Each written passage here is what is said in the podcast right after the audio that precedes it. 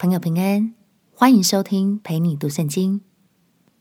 如果你听完之后很有感动，邀请你在评论区按下五星好评，为我们加油打气。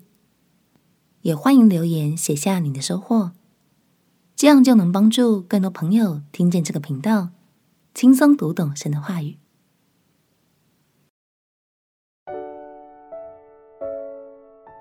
因为爱你。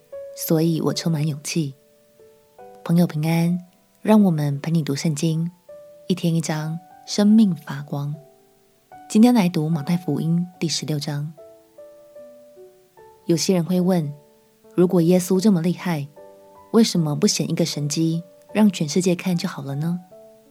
其实类似的问题，法利赛人也直接挑战过耶稣，但是耶稣很有智慧的告诉我们。除非人们愿意真心信靠、认识天父的心意，否则出现一百个神迹也是没有用的哦。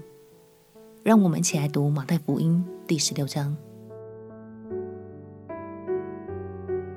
马太福音第十六章，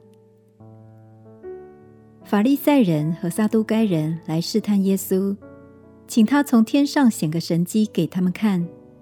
耶稣回答说：“晚上天发红。”你们就说天必要晴；早晨天发红又发黑，你们就说今日必有风雨。你们知道分辨天上的气色，倒不能分辨这时候的神迹。一个邪恶淫乱的世代求神迹，除了约拿的神迹以外，再没有神迹给他看。耶稣就离开他们去了。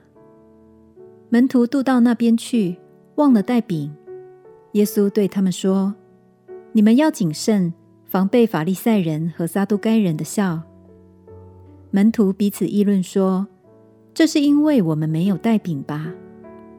耶稣看出来，就说：“你们这小信的人，为什么因为没有饼彼此议论呢？你们还不明白吗？不记得那五个饼分给五千人，又收拾了多少篮子的零碎吗？”也不记得那七个饼分给四千人，又收拾了多少筐子的零碎吗？我对你们说，要防备法利赛人和撒都该人的笑。这话不是指着饼说的，你们怎么不明白呢？门徒这才晓得，他说的不是叫他们防备饼的笑，乃是防备法利赛人和撒都该人的教训。耶稣到了凯撒利亚腓利比的境内。就问门徒说：“人说我人子是谁？”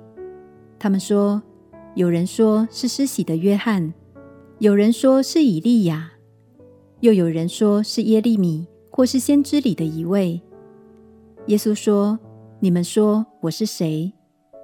西门彼得回答说：“你是基督，是永生神的儿子。”耶稣对他说：“西门巴约拿，你是有福的。”因为这不是属血肉的只是你的，乃是我在天上的父指示的。我还告诉你，你是彼得，我要把我的教会建造在这磐石上，阴间的权柄不能胜过它。我要把天国的钥匙给你，凡你在地上所捆绑的，在天上也要捆绑；凡你在地上所释放的，在天上也要释放。当下。耶稣嘱咐门徒，不可对人说他是基督。从此，耶稣才指示门徒，他必须上耶路撒冷去，受长老、祭司长、文士许多的苦，并且被杀，第三日复活。彼得就拉着他，劝他说：“主啊，万不可如此，这事必不临到你身上。”耶稣转过来对彼得说：“撒旦。”退我后边去吧！你是绊我脚的，因为你不体贴神的意思，只体贴人的意思。于是耶稣对门徒说：“若有人要跟从我，就当舍己，背起他的十字架来跟从我。因为凡要救自己生命的，必丧掉生命；凡为我丧掉生命的，必得着生命。人若赚得全世界，赔上自己的生命。”有什么益处呢？人还能拿什么换生命呢？人子要在他父的荣耀里，同着众使者降临。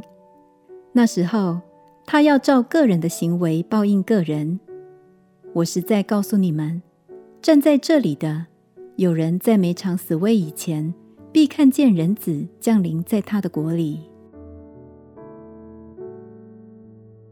耶稣正是在门徒们的面前预言了救恩的计划，他将受难、被杀，并且在第三日复活。